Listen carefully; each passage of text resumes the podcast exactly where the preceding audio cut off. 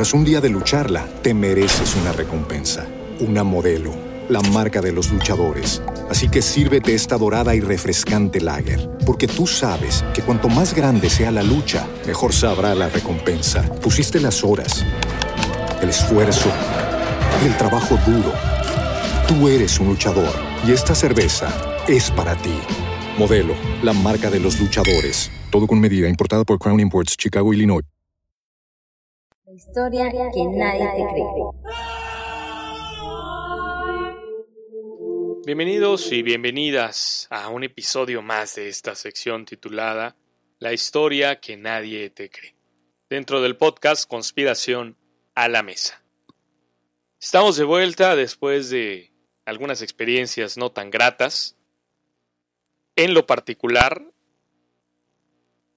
después de sufrir un burnout, estamos de vuelta con la grabación de estas historias y posteriormente con el siguiente episodio de conspiraciones que relaciona la iglesia con el contacto extraterrestre.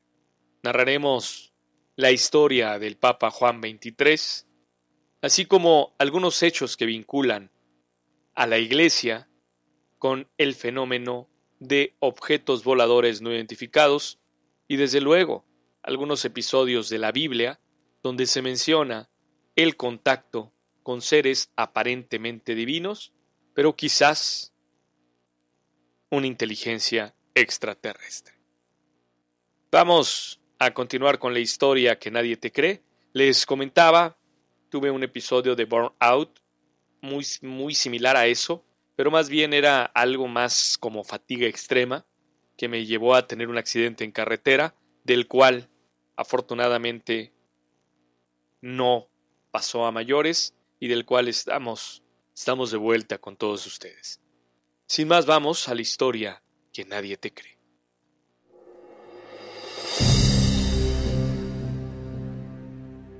Mi nombre es Roberto Casas.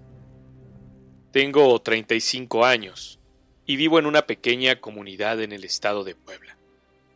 Hace unos años viví una experiencia extraña que se podría considerar paranormal. Ocurrió en una noche oscura de otoño, durante el mes de septiembre. La casa en la que vivía había sido de la familia por generaciones. Era una construcción antigua, con techos altos y pasillos estrechos, que resonaban con el eco de las historias familiares que aún conservaban sus muros. Mi esposa y yo, junto a nuestros dos hijos, habíamos vivido allí durante años, sin experimentar nada fuera de lo común, hasta aquella noche. Era tarde.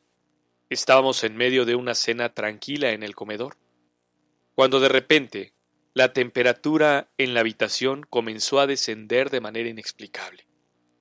Un escalofrío recorrió mi espalda, y de repente las luces parpadeaban intermitentemente. Mi esposa Victoria y nuestros hijos estaban visiblemente inquietos. Sentimos un extraño peso en el aire, como si algo estuviera observándonos. Ella se llevó a los niños hacia la habitación de visitas y yo decidí investigar, dirigiéndome hacia donde se encontraban nuestras habitaciones. Caminé por un pasillo oscuro que llevaba a cada una de ellas, a la de mis hijos y a la de nosotros. Mientras avanzaba, el sonido de pisadas ligeras llenó mis oídos, como si alguien se moviera sigilosamente detrás de mí. Volteé, pensando que era mi esposa, y le grité, Victoria. Y ella respondió a lo lejos, Estoy con los niños, los acuesto y voy. Mi corazón latía con fuerza, hasta que finalmente llegué a la puerta de nuestra habitación. Y ahí, de pie, en medio de ella, vi la figura de un hombre alto. Era un hombre vestido con traje y sombrero, fumando un cigarrillo, de apariencia antigua y desgastada. Yo estaba completamente paralizado por el miedo. La figura comenzó a hablar en una voz muy baja, murmurando palabras poco entendibles que resonaban en mis oídos. Sentía una intensa sensación de tristeza y desesperación emanando de él. Volví a hablarle a mi esposa. Victoria. cuando de pronto entró en la habitación y se detuvo abruptamente al ver la misma figura que yo veía. Sin duda era un fantasma. Sí, eso es lo que era, porque desapareció repentinamente entre el humo de su cigarrillo, el mismo cigarrillo que él fumaba. Mi esposa y yo nos abrazamos, sin saber qué ocurría. Le pregunté por los niños, me dijo, están en la habitación de visitas no corren peligro. Pero al no ver la figura, nos dirigimos hacia con ellos. Y pasamos esa noche durmiendo en la habitación de huéspedes, junto a los niños, con gran temor. Pasaron los días y la casa volvió a la normalidad. La temperatura estaba estable. Por entonces, las luces dejaron de parpadear y todo era como si hubiera sido un sueño. Pero desde esa noche, nuestra casa cambió para siempre. A menudo escuchábamos susurros en los pasillos o experimentábamos fenómenos inexplicables. A pesar de nuestro miedo inicial, nos acostumbramos a la presencia del Espíritu y de alguna manera sentimos que fue parte de nuestra vida cotidiana.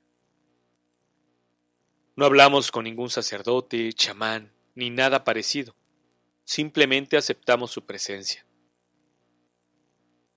Al sentirle, hablábamos con él con frases cortas como Y es tarde, señor. Vaya a descansar.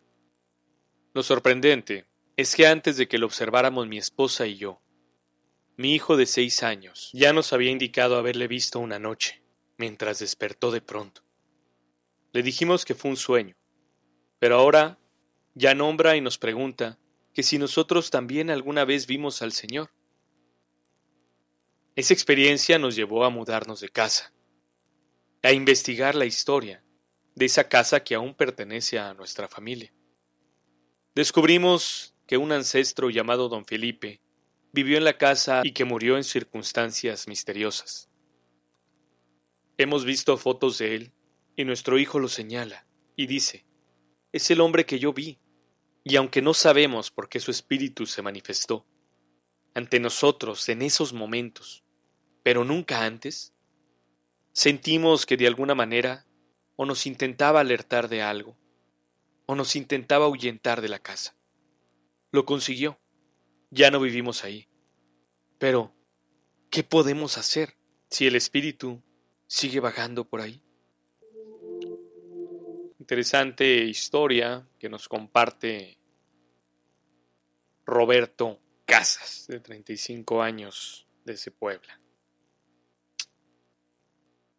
Como tal, lo que se sugiere en estos casos, sin ser un experto del fenómeno paranormal, es acudir a la fe que tengan. La fe es la respuesta a muchos problemas. Y con fe no me refiero a rezar una oración precisamente o a poner agua bendita sino a estar en comunión, ustedes como familia, y buscar hacer un ritual en la casa que ayude a llevar a la paz a esa alma penitente, si es que de eso se trata. Como bien lo mencionan, quizás la presencia que se manifestó, pues no les ha hecho nada malo quizás solamente les alerta de algún peligro. Tampoco es para que se sugestionen, pero ya hizo visible su presencia ante ustedes, y no podemos demeritar su experiencia ni la del niño, porque se ha hecho tangible para sus sentidos. Es decir, sus sentidos han detectado ya su presencia. Y aunque no vivan ahí, si el afán es regresar, lo ideal es hacer algún ritual de limpia, que puede ser desde limpiar todo, es decir, barrer, eh, trapear, mover los muebles del lugar.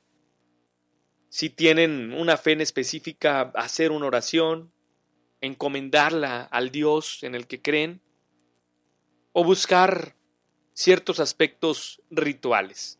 El rito es en sí un camino para que nosotros hagamos conscientes y podamos pedirle a esas presencias que seguramente coexisten con nosotros, que dejen de afectarnos en nuestra vida cotidiana y ayudarles también a hacer un camino hacia su paz propia de la entidad a la que pertenecen. Y hablando de ritos, precisamente, bueno, estos rituales que vivimos en México en el Día de Muertos, como el hacer un altar, el poner simbolismos que representen la vida de la persona, o el poner elementos que tienen un significado particular, más allá de su congruencia histórica y de esa mezcolanza que tiene entre cuestiones católicas y cuestiones indígenas, más allá de eso, es un ritual como tal. Y como ritual, nosotros le damos el valor a cada cosa. Y eso es lo que hace importante al rito. Entonces, seguramente eso es lo que falta por hacer en su vida. Más allá de llevar un sacerdote o llevar un chamán, el rito está entre ustedes. Ustedes hacer, ya hicieron visible o hicieron tangible la presencia y la aceptan. Ahora hay que hacer un ritual donde ustedes lo aceptan y le piden que se vaya. Si eso no funciona, para eso están los expertos en estas cuestiones espirituales. Que les digo, puede ser a través de una religión, un pastor, un sacerdote o un chamán, alguien que maneje energías. Quizás les pueda ayudar a conciliar este problema. Si no lo quieren hacer, les repito, pueden hacerlo de manera personal y como familia, llegando a cada rincón de la casa y pidiéndole amablemente se retire y pueda tener él un descanso tranquilo. También otra forma, como lo llegaron a hacer, es hablarle directamente qué quieres, qué buscas de nosotros, y esperar una respuesta. Pero en, esa, en ese diálogo o en esa comunicación que ustedes tengan con Él, tengan siempre la fe. Puede ser a través de un objeto, como una vela encendida, puede ser a través de hierbas aromáticas, es decir, objetos donde ustedes impregnen toda su fe y puedan servirles también como un objeto que pueda hacer contacto con esta entidad. Lo cierto es que existe porque ustedes lo vieron manifestado. Interesante historia, Roberto. Casa, saludos hasta Puebla. No nos dice específicamente de qué comunidad, así que saludos hasta la comunidad en la que te encuentres en el estado de Puebla, México. Y a nuestro auditorio, pues los esperamos en el siguiente episodio de Conspiración a la Mesa que tratará sobre la Iglesia y el contacto extraterrestre. Nos vemos en nuestro siguiente episodio de Conspiración a la Mesa.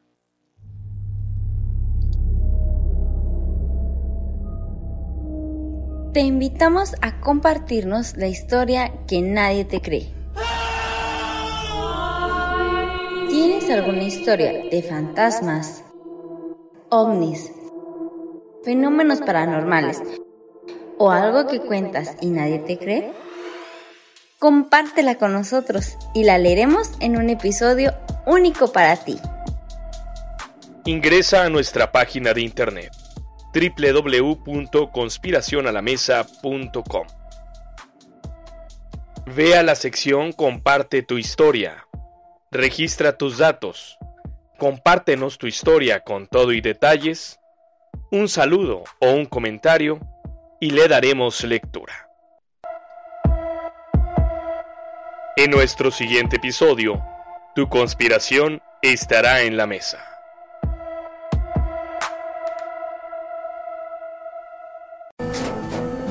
Tras un día de lucharla, te mereces una recompensa, una modelo, la marca de los luchadores. Así que sírvete esta dorada y refrescante lager, porque tú sabes que cuanto más grande sea la lucha, mejor sabrá la recompensa. Pusiste las horas, el esfuerzo, el trabajo duro. Tú eres un luchador y esta cerveza es para ti. Modelo, la marca de los luchadores. Todo con medida, importada por Crown Imports, Chicago, Illinois.